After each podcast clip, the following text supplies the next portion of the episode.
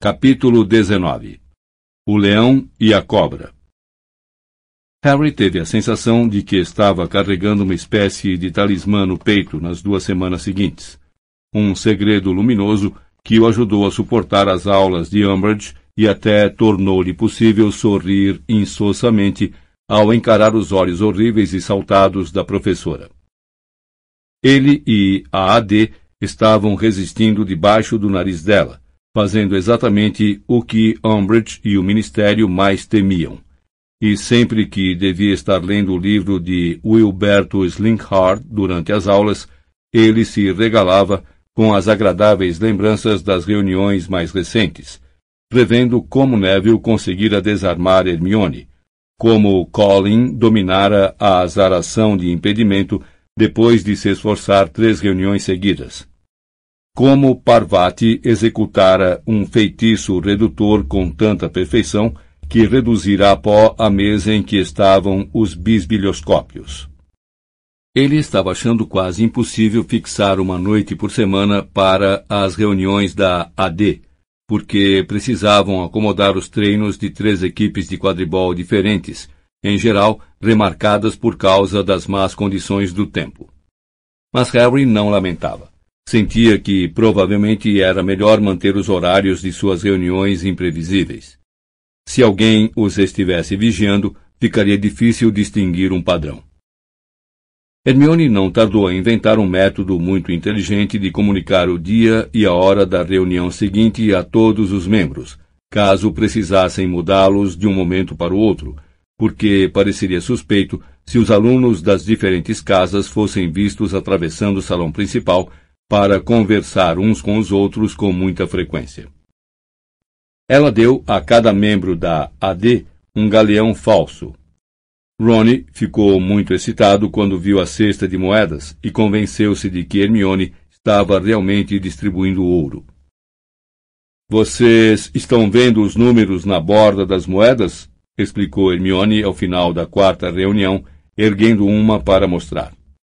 A moeda brilhava maciça e amarela à luz dos archotes. Nos galeões verdadeiros, este é apenas o número de série referente ao duende que cunhou a moeda. Mas nas moedas falsas, os números vão ser trocados para informar o dia e a hora da reunião seguinte. As moedas ficarão quentes quando a data mudar. Então, se vocês as carregarem no bolso, poderão sentir. Cada um vai levar uma. E quando Harry mudar os números da moeda dele, porque eu usei um feitiço de Proteu, todas mudarão para se igualar à dele. Um silêncio total acolheu suas palavras, e Hermione olhou desapontada os rostos que a encaravam. Bom, achei que era uma boa ideia, disse insegura. Quero dizer, mesmo que a Umbridge nos mande virar os bolsos pelo avesso, não há nada suspeito em carregar um galeão, há? Mas, bom, se vocês não quiserem usar as moedas. Você sabe fazer um feitiço de Proteu? Admirou-se Terêncio But. Sei, mas isso. Isso é nível de NIEM, comentou pouco convencido. Ah, respondeu Hermione, tentando parecer modesta. Ah, bom. É, suponho que seja. Como é que você não pertence à Corvinal? perguntou But, fixando-a com um olhar próximo ao assombro. Com uma inteligência dessa. Bom, o chapéu seletor pensou seriamente em me mandar para a Corvinal, contou Hermione animada. Mas acabou se decidindo pela Grifinória.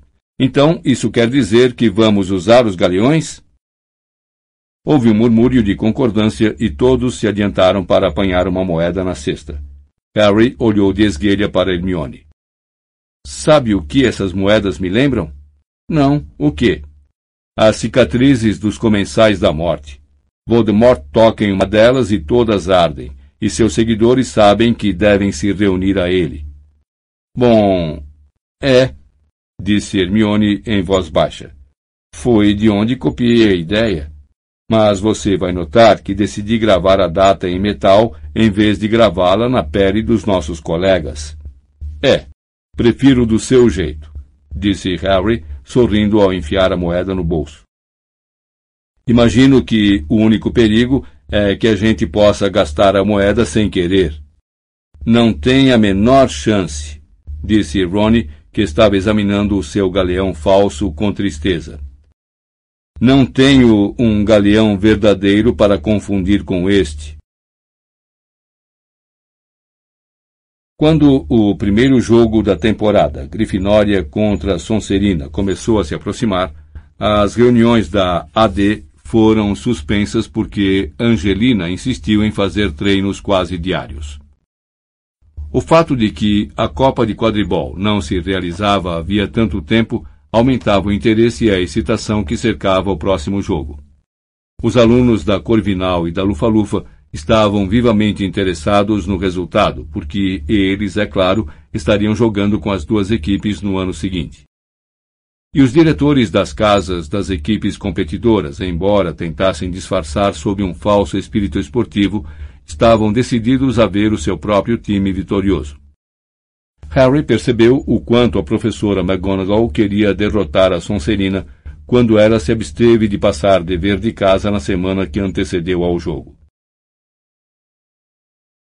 Acho que no momento já temos muito com que nos ocupar, disse com altivez. Ninguém quis acreditar no que estava ouvindo até vê-la olhando diretamente para Harry e Ronnie e dizer muito séria. Eu me acostumei a ver a taça de quadribol na minha sala, rapazes, e realmente não quero ser obrigada a entregá-la ao professor Snape. Então, usem o tempo extra para treinar, sim? Snape não foi um partidário menos óbvio reservou o campo de quadribol para a Sonserina com tanta frequência que a equipe da Grifinória teve dificuldade em encontrá-lo livre para treinar. Fazia-se também de surdo com relação às muitas queixas de que os alunos da Sonserina estavam tentando azarar os jogadores da Grifinória nos corredores da escola. Quando Alicia Spinett apareceu na ala hospitalar com as sobrancelhas crescendo tão densa e rapidamente que obscureciam sua visão e tampavam sua boca, Snape insistiu que a garota devia ter experimentado nela mesma um feitiço para engrossar os cabelos, e se recusou a ouvir as 14 testemunhas que confirmavam ter visto o goleiro da Sonserina, Milo Bletchley, lançar o feitiço nas costas da garota quando ela estava estudando na biblioteca. Harry se sentiu otimista quanto às chances da Grifinória.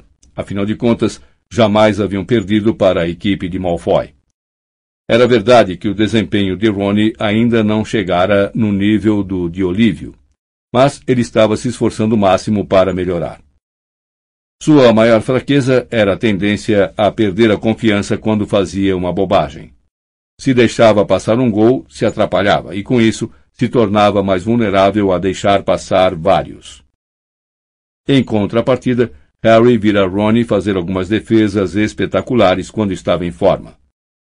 Durante um treino memorável, ficara pendurado na vassoura por uma das mãos e chutara a goles com tanta força para longe do aro que ela percorrera toda a extensão do campo e atravessara o aro do meio na extremidade oposta. A equipe achara que essa defesa se comparava favoravelmente com uma outra feita recentemente por Barry Ryan o goleiro da seleção da Irlanda, contra o melhor artilheiro da Polônia, Ladislau Zamoyski. Até mesmo Fred dissera que Ronnie ainda poderia fazer com que ele e o irmão se orgulhassem dele, e que estavam pensando seriamente em admitir seu parentesco com ele, coisa que, garantiam-lhe, vinham tentando negar havia quatro anos. A única preocupação real de Harry era que Ronnie estava deixando que as táticas da Sonserina o perturbassem mesmo antes de entrarem em campo. Harry naturalmente aturava os comentários maldosos deles havia mais de quatro anos. Por isso, murmúrios como Oi, Potty, ouvi dizer que o Warrington jurou derrubar você da vassoura no sábado. Em vez de gelar seu sangue, o faziam rir. A pretensão de Warrington é tão patética que eu ficaria mais preocupado se ele estivesse mirando na pessoa ao meu lado. Retrucava ele, o que fazia Ron e Hermione rirem e apagava o sorriso presunçoso da cara de Pansy Parkinson. Mas Ronnie nunca estivera sujeito a uma campanha incansável de desaforos, caçoadas e intimidações. Quando os alunos da Sonserina, alguns do sétimo ano e consideravelmente maiores que ele, murmuravam ao passar nos corredores.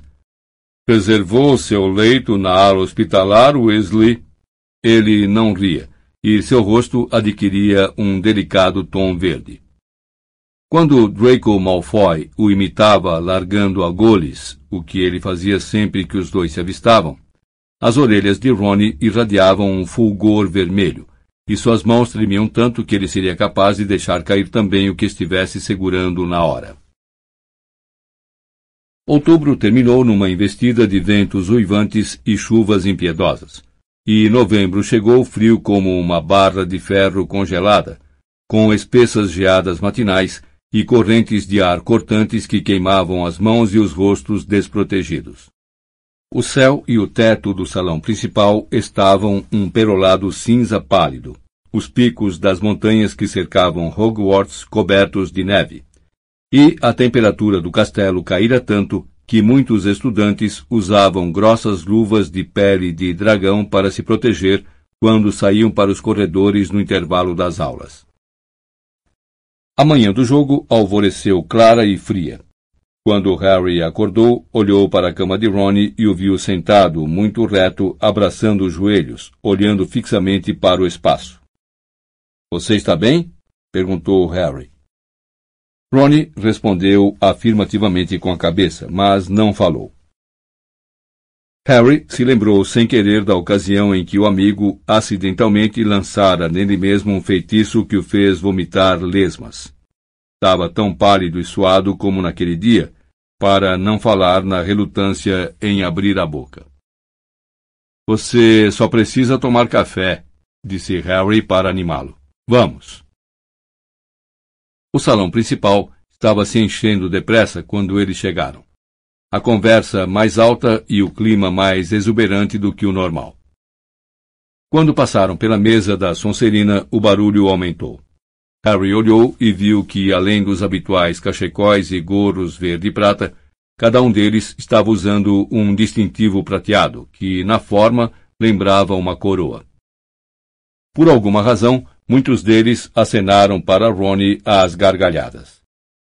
Harry tentou ver o que estava escrito nos distintivos, mas estava tão preocupado em fazer Ron passar rápido pela mesa que não quis se deter tempo suficiente para ler. Eles foram recebidos entusiasticamente na mesa da Grifinória, onde todos usavam vermelho e ouro. Mas, em lugar de animar Ronnie, os vivas pareceram acabar de minar o seu moral. Ele se largou no banco mais próximo, parecendo estar diante da última refeição da vida. Eu devia estar maluco quando fiz isso, disse num sussurro rouco.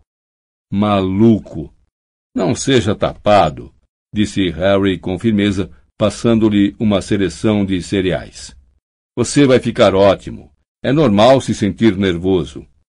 Sou uma meleca, grossitou ele em resposta. Sou um trapalhão. Não sou capaz de jogar nem para salvar a pele. Onde é que eu estava com a cabeça? Controle-se, disse Harry com severidade. Olhe aquela defesa que você fez com o pé ainda outro dia. Até o Fred e o Jorge disseram que foi genial. Ronnie voltou um rosto torturado para Harry. Aquilo foi por acaso, sussurrou infeliz. Não era minha intenção. Escorreguei da vassoura quando vocês não estavam olhando, e quando tentei me endireitar, Chutei acidentalmente a goles. Bom, disse Harry, recuperando-se rapidamente da desagradável surpresa. Mais alguns casos iguais àquele e o jogo está no papo, não acha? Hermione e Gina sentaram-se de frente aos dois, usando cachecóis, luvas e rosetas vermelho e ouro. Como é que você está se sentindo? Gina perguntou a Ronnie, que agora contemplava o resto de leite no fundo da tigela vazia de cereal, como se considerasse seriamente a possibilidade de se afogar ali. Ele está só nervoso, disse Harry. Bom, é um bom sinal. Acho que a pessoa nunca se sai tão bem nos exames se não estiver um pouco nervosa, disse Hermione com entusiasmo. Alô! cumprimentou uma voz vaga e sonhadora às costas deles. Harry olhou. Luna Lovegood viera da mesa da Corvinal. Muitos estudantes a seguiam com os olhos. Alguns davam gargalhadas e a apontavam sem disfarces. Luna conseguira arranjar um chapéu em forma de cabeça de leão em tamanho natural e o colocara precariamente na cabeça. Estou torcendo pela Grifinória, disse, apontando sem necessidade para o chapéu. Olhe só o que ele faz.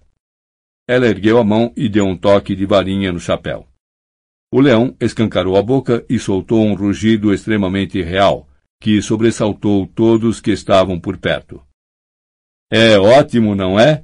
disse Luna, feliz.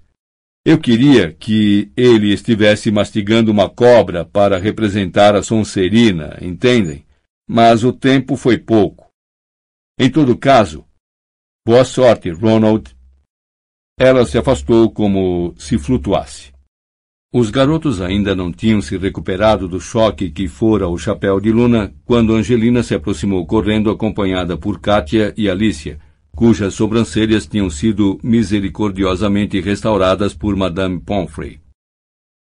Quando vocês estiverem prontos, disse ela, vamos direto para o campo, verificar as condições e trocar de roupa. Estaremos lá daqui a pouco. Harry a tranquilizou. O Ronnie precisa comer alguma coisa.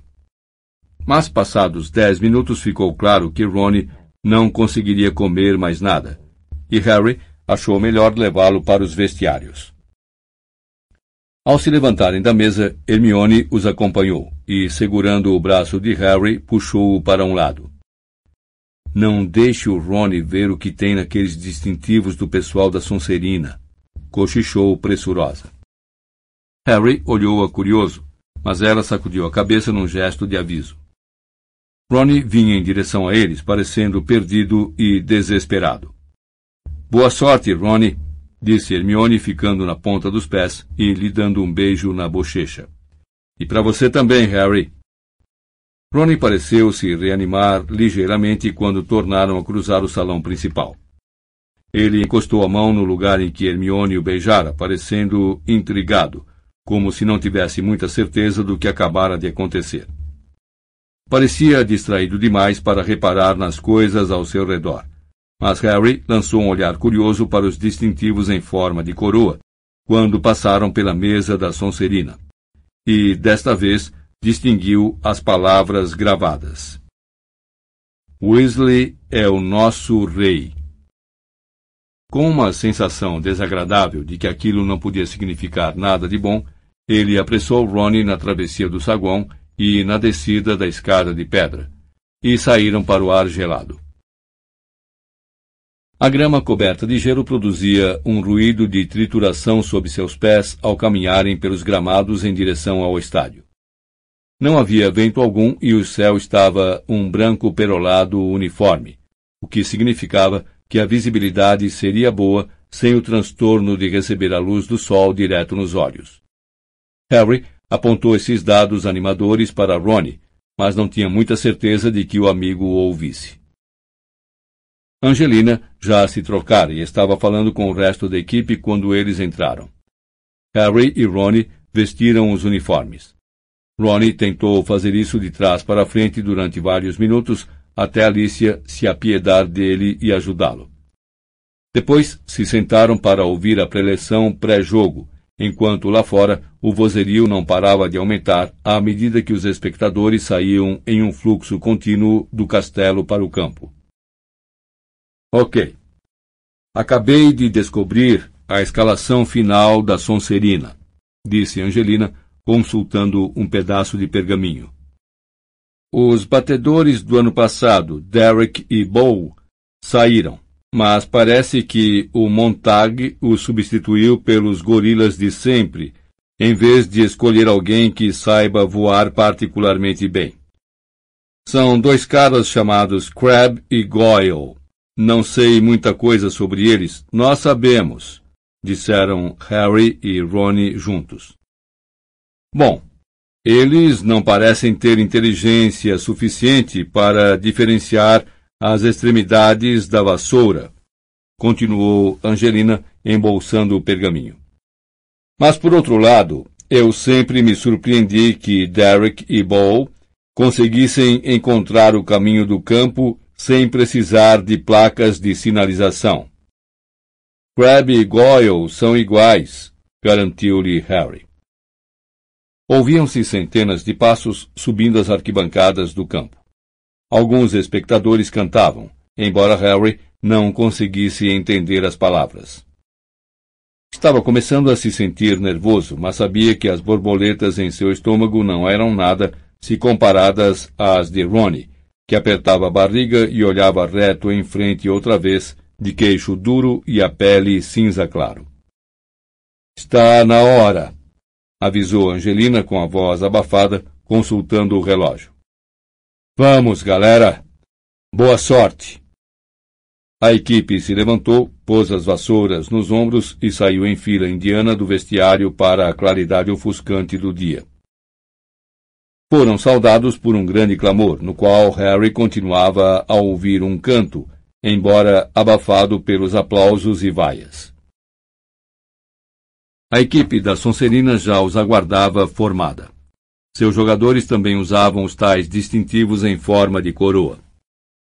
O novo capitão, Montag, tinha a forma física de Duda Dursley, braços maciços que lembravam presuntos peludos. Atrás dele rondavam Crab e Goyle, quase tão grandes como ele, piscando idiotamente no céu, balançando os bastões novos de batedores. Malfoy Estava parado de um lado, a cabeça louro prateada refletindo o sol. Seus olhos encontraram os de Harry, e ele deu um sorriso debochado, batendo no distintivo que levava ao peito. Capitães, apertem as mãos! ordenou Madame Hooch quando Angelina e Montag se aproximaram. Harry pôde ver que Montag estava tentando quebrar os dedos de Angelina, embora ela nada demonstrasse. Montem as vassouras. Madame Hooch levou o apito à boca e soprou. As bolas foram soltas no ar e os quatorze jogadores dispararam para o alto. Pelo canto do olho, Harry viu Ronnie passar como um raio em direção às balizas. Harry continuou a subir em alta velocidade, se esquivou de um balaço e começou a dar uma grande volta pelo campo, procurando no ar um brilho dourado. Do outro lado do estádio, Draco Malfoy fazia exatamente a mesma coisa. E é Johnson, Johnson com a goles. Que jogadora essa garota! É o que venho dizendo há anos. Mas ela continua a não querer sair comigo. Jordan! berrou a professora McGonagall. É só uma gracinha, professora, um toque de interesse humano. E ela se livra de Warrington, passa por Montag e ela... Ah, foi atingida nas costas por um balaço lançado por Crab. Montag apanha goles, Montag torna a subir pelo campo e belo balaço agora de George Weasley. Um balaço na cabeça de Montag, que larga a goles. Quem a apanha é Katia Bell. Katia Bell, da Grifinória, atrasa a bola para Alicia Spinett e Spinett se afasta. Os comentários de Lino Jordan ecoavam pelo estádio. E Harry fazia esforço para escutá-los, apesar do assobio do vento em seus ouvidos e do vozerio do público, que berra, vaia e canta. Foge de Warrington, evita um balaço, esse foi por pouco, Alicia. E o público está adorando o jogo. Ouçam o que é que eles estão cantando. Lino parou para escutar. A cantoria soou alta e clara na seção verde e prata da Sonserina nas arquibancadas. Weasley não pega nada, não bloqueia aro algum. Ei, ei, ei! Weasley é nosso rei! Weasley nasceu no lixo, sempre deixa a bola entrar. A vitória já é nossa, o Weasley é o nosso rei.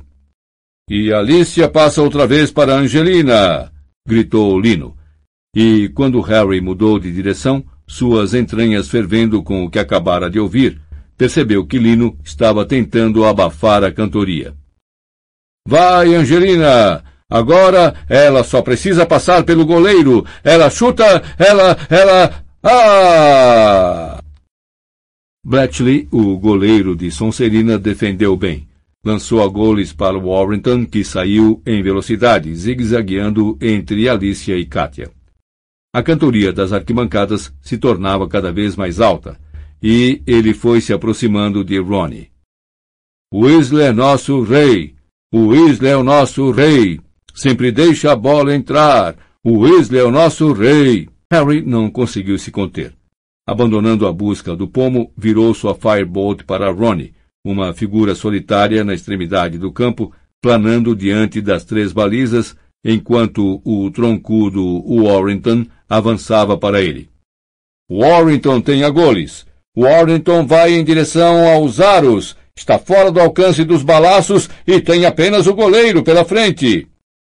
Uma grande onda sonora se elevou das arquibancadas da Sonserina. Weasley não pega nada, não bloqueia aro algum.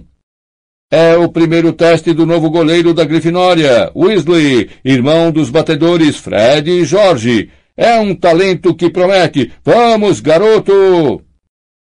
Mas o grito de alegria veio do lado da Sonserina. Ronnie dera um mergulho às cegas, de braços muito abertos, e a goles passara entre eles, atravessando direto o seu aro central. Ponto para Sonserina! Entrou a voz de Lino entre os aplausos e vaias do público embaixo. Dez a zero para Sonserina! Que pouca sorte, Rony! Os alunos de Sonserina cantaram ainda mais alto. Wesley nasceu no lixo! Ei, ei, ei! E a Grifinória retoma a posse e temos Katia Bell atravessando o campo com energia. Gritou Lino se enchendo de coragem, embora a cantoria agora estivesse tão ensurdecedora que ele mal conseguia se fazer ouvir.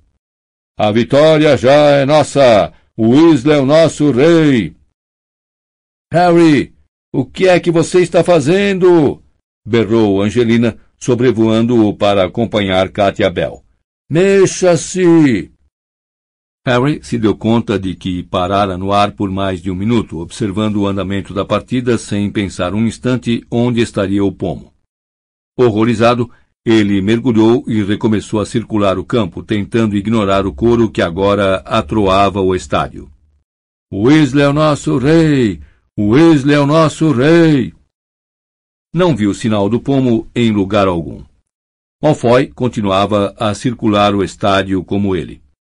Cruzaram na metade da volta pelo campo, seguindo em direções opostas, e Harry ouviu Malfoy cantando em voz alta. Weasley nasceu no lixo. E aí vem o Warrington de novo, berrou Lino. Que passa para Pussy. Pussy ultrapassa Alicia. Vamos, Angelina, dá para pegar ele. Afinal, não deu, mas foi um belo balaço de Fred Weasley. Quero dizer, George Weasley. Ah, que diferença faz? Foi um dos gêmeos. E Warrington larga goles e Katia Bell larga também. Então a goles sobra para Montague, que sai voando pelo campo. Vamos, Grifinória! Bloqueia ele agora!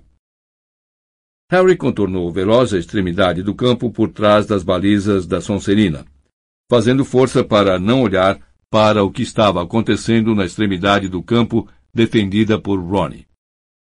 Quando passou pelo goleiro da Sonserina, ouviu Bletchley acompanhando o coro do público embaixo.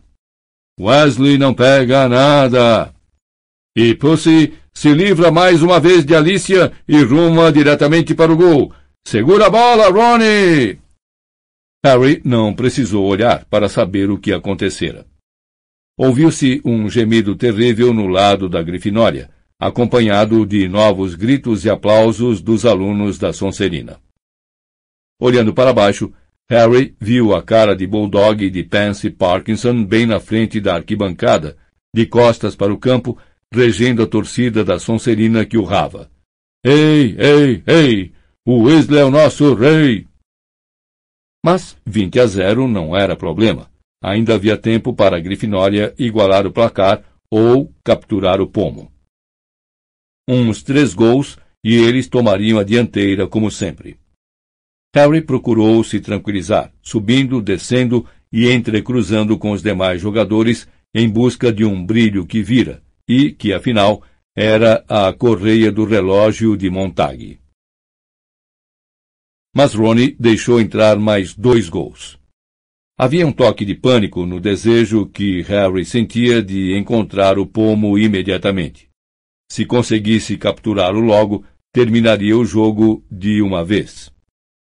E Katia Bell, da Grifinória, escapa de Pussy, se abaixa para fugir de Montague. Bela virada, Katia! E atira para Angelina, que agarra a Goles, ultrapassa Warrington, está voando para o gol. Vamos! É agora, Angelina! E é ponto para Grifinória!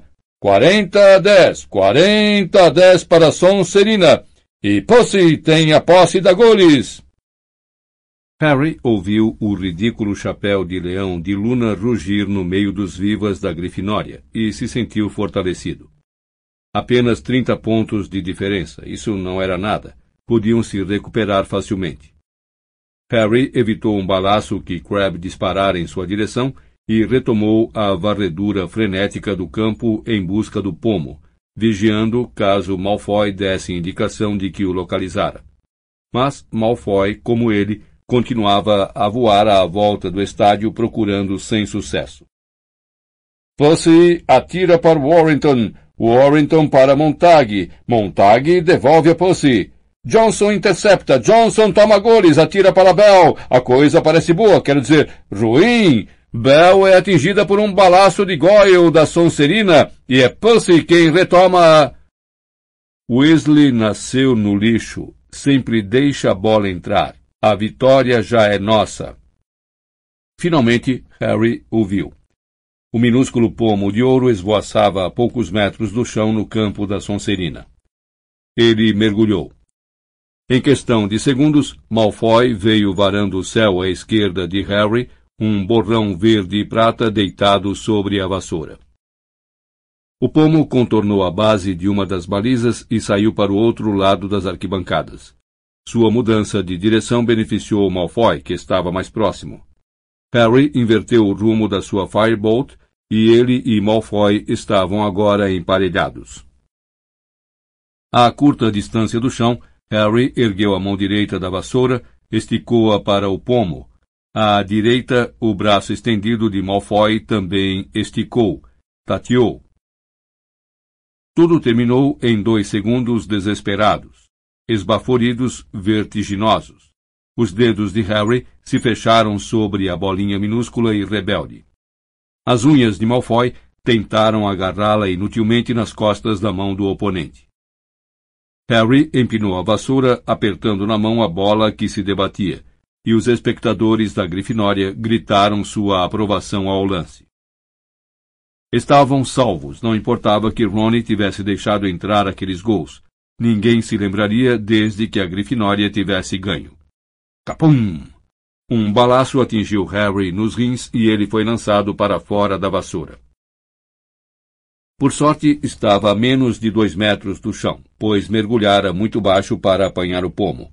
Mas ficou sem ar e caiu com as costas chapadas no chão congelado. Ele ouviu o apito agudo de Madame Hook, um clamor nas arquibancadas em que se misturavam assobios, berros furiosos e vaias. Um baque e então a voz frenética de Angelina. Você está bem? Claro que estou, respondeu carrancudo, segurando sua mão e deixando que ela o ajudasse a se levantar. Madame Hook voava velozmente em direção a um dos jogadores da Sonserina acima embora do ângulo em que estava ele não conseguisse ver quem era. Foi aquele bandido do Crab, disse Angelina, furiosa. Atirou o balaço no momento em que viu que você tinha capturado o pomo. Mas nós ganhamos, Harry, nós ganhamos. Harry ouviu um bufo às costas e se virou, ainda apertando o pomo na mão. Draco Malfoy pousara ali perto. O rosto branco de fúria ainda assim conseguia desdenhar.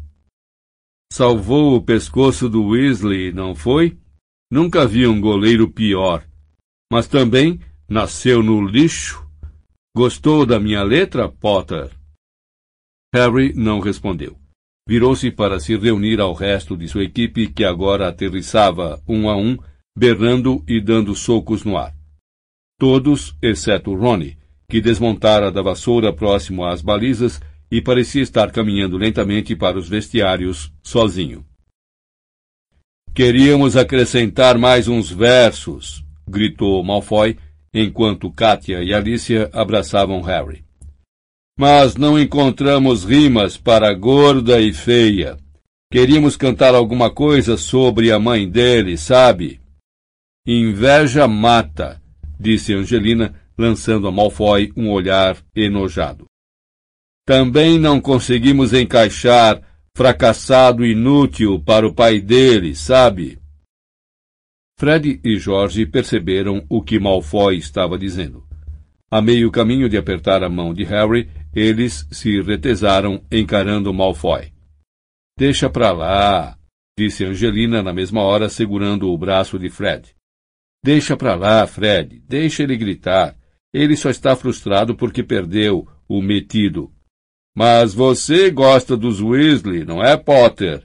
Continuou Malfoy caçoando. Passa as férias lá e tudo, não é?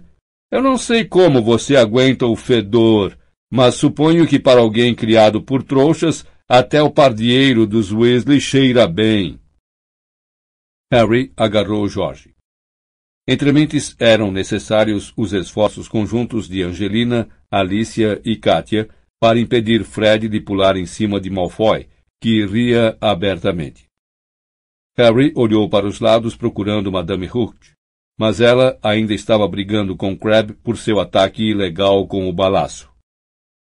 Ou oh, vai ver, disse Malfoy, recuando com um sorriso debochado.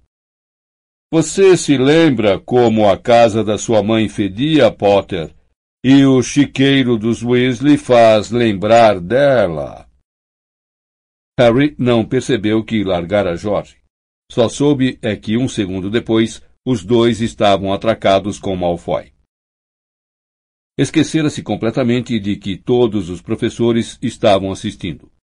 Tudo o que queria era infligir a Malfoy o máximo de dor possível. Sem tempo para puxar a varinha, ele apenas recuou, o punho fechado sobre o pomo, e enterrou-o com toda a força que pôde no estômago de Malfoy. Harry! Harry! Jorge! Não! Ele ouvia as garotas gritando, Malfoy berrando, Jorge xingando, um apito tocando e os urros do público, mas ele não deu atenção a nada. Até alguém próximo gritar Impedimenta! e ele ser derrubado de costas no chão por força do feitiço. Não desistiu da tentativa de socar cada centímetro de Malfoy ao alcance de sua mão. O que é que você acha que está fazendo? berrou Madame Ruth quando Harry se levantou de um salto. Aparentemente, fora ela quem o atingira com a azaração de impedimento. A juíza segurava o apito em uma das mãos e a varinha na outra largara a vassoura a alguns passos de distância. Malfoy estava dobrado no chão, choramingando e gemendo, o nariz ensanguentado. Jorge exibia um lábio inchado. Fred ainda estava sendo contido à força por três artilheiros, e Crabbe dava gargalhadas mais atrás. Nunca vi um comportamento igual. Já para o castelo, os dois, e direto para a sala da diretora de sua casa. Vão! Agora! Harry e George saíram do campo ofegantes, sem trocar palavra. Os uivos e as vaias do público foram se tornando mais fracos à medida que se aproximavam do saguão de entrada, onde não ouviam nada exceto o som dos próprios passos. Harry se deu conta de que alguma coisa ainda se debatia em sua mão direita, cujos nós ele ferira ao bater no queixo de Malfoy. Baixando os olhos, viu as asas de prata do pomo saindo por entre seus dedos, tentando se libertar. Haviam acabado de chegar à porta da sala da professora McGonagall quando ela apareceu marchando pelo corredor atrás deles. Usava o cachecol da Grifinória, mas arrancou-o do pescoço com as mãos trêmulas ao se aproximar, com o rosto lívido. Entrem! ordenou furiosa, apontando para a porta. Harry e George obedeceram. Ela deu a volta à escrivaninha e os encarou, tremendo de raiva, atirando o cachecol ao chão. Então, nunca vi uma exibição tão vergonhosa. Dois contra um. Expliquem-se. Malfoy nos provocou, disse Harry formalmente. Provocou vocês? gritou a professora, batendo na mesa com tanta força que uma lata escorregou para um lado e se abriu, enchendo o chão de lagartos de gengibre. Ele tinha acabado de perder, não tinha? Claro que queria provocar vocês. Mas o que pode ter dito para justificar o que vocês dois. Ele insultou meus pais, vociferou Jorge, e a mãe do Harry. Mas em vez de deixarem Madame Hook resolver, vocês dois decidiram fazer uma exibição de duelo de trouxas, não foi? Urrou a professora McGonagall. Vocês têm ideia do que. Harry e George se viraram rápido. Dolores Umbridge estava parada à porta da sala, envolta em uma capa de tweed verde que enfatizava enormemente sua semelhança com um sapo gigante. E sorria daquele jeito horrível, doentio e agourento que Harry aprendera a associar com desgraça iminente. Posso ajudar, professora McGonagall? perguntou ela com sua voz meiga, mas venenosa. O sangue afluiu ao rosto de McGonagall. Ajudar? repetiu num tom de voz controlado. O que é que você quer dizer com ajudar? A professora Umbridge entrou na sala, ainda exibindo seu sorriso doentio. Ora, achei que poderia agradecer um reforço de autoridade. Harry não teria se surpreendido de ver faíscas saltarem das narinas da professora McGonagall. Pois se enganou, disse ela voltando as costas a Umbridge. Agora, é bom os dois me ouvirem com atenção. Não sei qual foi a provocação que Malfoy fez. Não quero saber se ele ofendeu cada membro das suas famílias. O seu comportamento foi vergonhoso e vou dar a cada um uma semana de detenção. Não olhe assim para mim, Potter. Você mereceu. E se um dos dois voltar. a professora McGonagall fechou os olhos como se rezasse pedindo paciência quando tornou a voltar o rosto para a professora Umbridge. Sim, acho que eles merecem muito mais do que detenções, disse Umbridge, ampliando o sorriso. Os olhos de McGonagall se abriram de repente. Mas, infelizmente, disse tentando retribuir o sorriso, o que fazia parecer que estivesse acometida de tétano. O que conta é o que eu penso, porque eles pertencem à minha casa, Dolores. Bom, Minerva, na realidade, disse Umbridge, afetando um sorriso. Acho que você vai descobrir que o que eu penso realmente conta. Vejamos onde está. Cornélio acabou de me enviar. Eu quero dizer. Ela deu uma risadinha fingida enquanto remexia na bolsa. O ministro acabou de me enviar. Ah, sim, aqui está. Puxou um pergaminho que agora começava a desdobrar, pigarreando com exagero antes de começar a lê-lo. Decreto Educacional número 25. Mais um não, explodiu a professora McGonagall. É, mais um, respondeu a outra, ainda sorrindo. Aliás, Minerva, foi você que me fez ver que precisávamos de mais uma emenda. Lembra-se de como você passou por cima da minha cabeça quando eu não quis deixar a equipe de quadribol da Grifinória se reorganizar? Como você levou o caso a Dumbledore, que insistiu que a equipe tivesse permissão de jogar? Então, agora eu não poderia permitir isso. Entrei imediatamente em contato com o ministro, e ele concordou comigo que a alta inquisidora precisa ter o poder de retirar privilégios de alunos. Ou ela, ou seja, eu, teria menos autoridade que os professores comuns. E você está vendo agora, não está, Minerva, como eu tinha razão em tentar impedir a equipe da Grifinória de se reorganizar?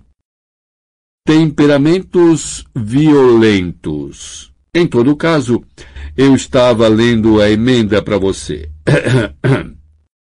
Doravante, a alta inquisidora terá autoridade suprema sobre todas as punições, sanções e cortes de privilégios referentes aos estudantes de Hogwarts, e o poder de alterar tais punições, sanções e cortes de privilégios que tiverem sido ordenados por outros membros do corpo docente. Assinado Cornélio Fudge, ministro da Magia, Ordem de Merlin, primeira classe, etc, etc, etc. Ela enrolou o pergaminho e tornou a guardá-lo na bolsa, ainda sorrindo. Portanto, eu realmente acho que terei de proibir esses dois de voltarem a jogar quadribol para sempre, disse ela, olhando de Harry para George e de volta a McGonagall. Harry sentiu o pomo se debater enlouquecido em sua mão. Nos proibir? disse ele, e sua voz lhe pareceu estranhamente distante. De voltar a jogar para sempre? É, Potter. Acho que uma proibição definitiva deve funcionar, disse Umbridge, ampliando seu sorriso ao observar o esforço do garoto para compreender o que ela acabara de dizer. O senhor e o senhor Weasley aqui. E acho que, para ficarmos seguros, o gêmeo deste rapaz também deve ser proibido. Se os seus companheiros de equipe não o tivessem contido, estou certa de que teria atacado o jovem Sr. Malfoy também. Quero que suas vassouras sejam confiscadas, naturalmente. Eu as guardarei em segurança na minha sala para ter certeza de que não desobedecerão à minha proibição. Mas não sou injusta, professora McGonagall, continuou ela, voltando-se para a colega, que agora olhava para ela de pé e tão imóvel que parecia esculpida em gelo. O resto do time pode continuar jogando. Não vi sinais de violência em nenhum deles. Bom, boa tarde para todos. E com uma expressão satisfeitíssima, Umbridge saiu da sala deixando atrás de si um silêncio horrorizado. Proibidos! ressoou a voz de Angelina mais tarde naquela noite na sala comunal. Proibidos! Sem apanhador e sem batedores? Que meleca é que nós vamos fazer? Nem parecia que haviam ganho o jogo. Para todo o lado que Harry olhava, havia rostos desolados e enfurecidos. Os jogadores da equipe estavam largados em volta da lareira, todos menos Ronnie, que não era visto desde o final da partida. É tão injusto, disse Alicia atordoada. Quero dizer, e Crab e aquele balaço que ele lançou depois que o apito já tinha tocado. Ela proibiu o Crab? Não, respondeu Gina infeliz. Ela e Hermione estavam sentadas de cada lado de Harry. Crab recebeu frases para escrever. Ouvi Montague contar isso às gargalhadas na hora do jantar. E proibir o Fred quando ele nem fez nada, admirou-se Alicia, furiosa, batendo com o punho no joelho. Não é minha culpa se não fiz, disse Fred com uma expressão feroz no rosto. Eu teria quebrado aquele merdinha todo se vocês três não estivessem me segurando. Harry contemplava infeliz a vidraça escura. A neve caía. O pomo que ele apanhara mais cedo voava sem parar pela sala comunal. As pessoas acompanhavam sua trajetória como se estivessem hipnotizadas, e Bichento saltava de uma cadeira para outra tentando apanhá-lo. Vou me deitar, disse Angelina, levantando-se devagar. No final, talvez a gente descubra que tudo isso não passou de um sonho mau. Talvez eu acorde amanhã e descubra que ainda não jogamos. Logo Alicia e Katia a acompanharam. Fred e Jorge subiram algum tempo depois, fechando a cara para todos por quem passavam. E Gina não se demorou muito mais. Somente Harry e Hermione continuaram ao pé da lareira. Você viu o Ronnie? perguntou Hermione em voz baixa. Harry balançou a cabeça. Acho que ele está nos evitando. Onde é que você acha que ele. Mas nesse exato momento ouviram um rangido. O retrato da mulher gorda girou e Ronnie atravessou o buraco do retrato. Estava de fato muito pálido e havia neve em seus cabelos. Quando viu Harry e Hermione, ele parou de chofre. Onde você esteve? perguntou Hermione ansiosa, se erguendo. Andando, murmurou. Ele ainda usava o uniforme de quadribol. Você parece enregelado, disse Hermione. Vem sentar aqui com a gente. Ronnie foi até a lareira e se largou na poltrona mais distante de Harry sem olhá-lo. O pomo roubado sobrevoava suas cabeças. Sinto muito, murmurou ele, olhando para os pés. Pelo quê? perguntou Harry. Por pensar que sabia jogar quadribol. Vou pedir demissão logo de manhã. Se você pedir demissão, disse Harry, irritado. Só sobrarão três jogadores na equipe.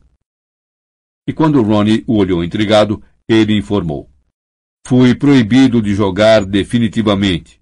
Fred e Jorge também. O quê? gritou Ronnie. Hermione contou-lhe a história toda. Harry não suportaria repeti-la. Quando terminou, Ronnie pareceu mais agoniado que nunca. Tudo isso foi minha culpa. Você não me fez bater em Malfoy, respondeu Harry, zangado. Se eu não fosse tão ruim em quadribol, não tem nada a ver.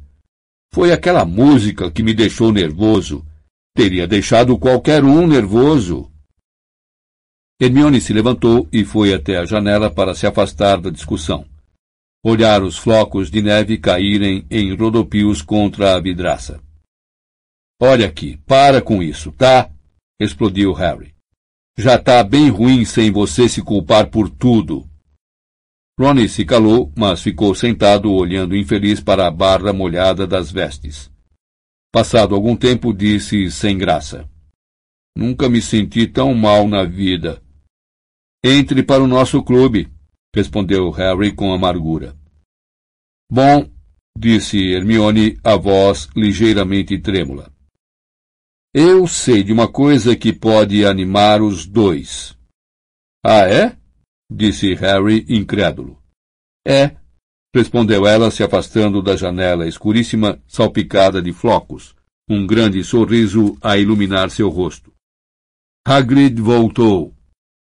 Fim do CD 19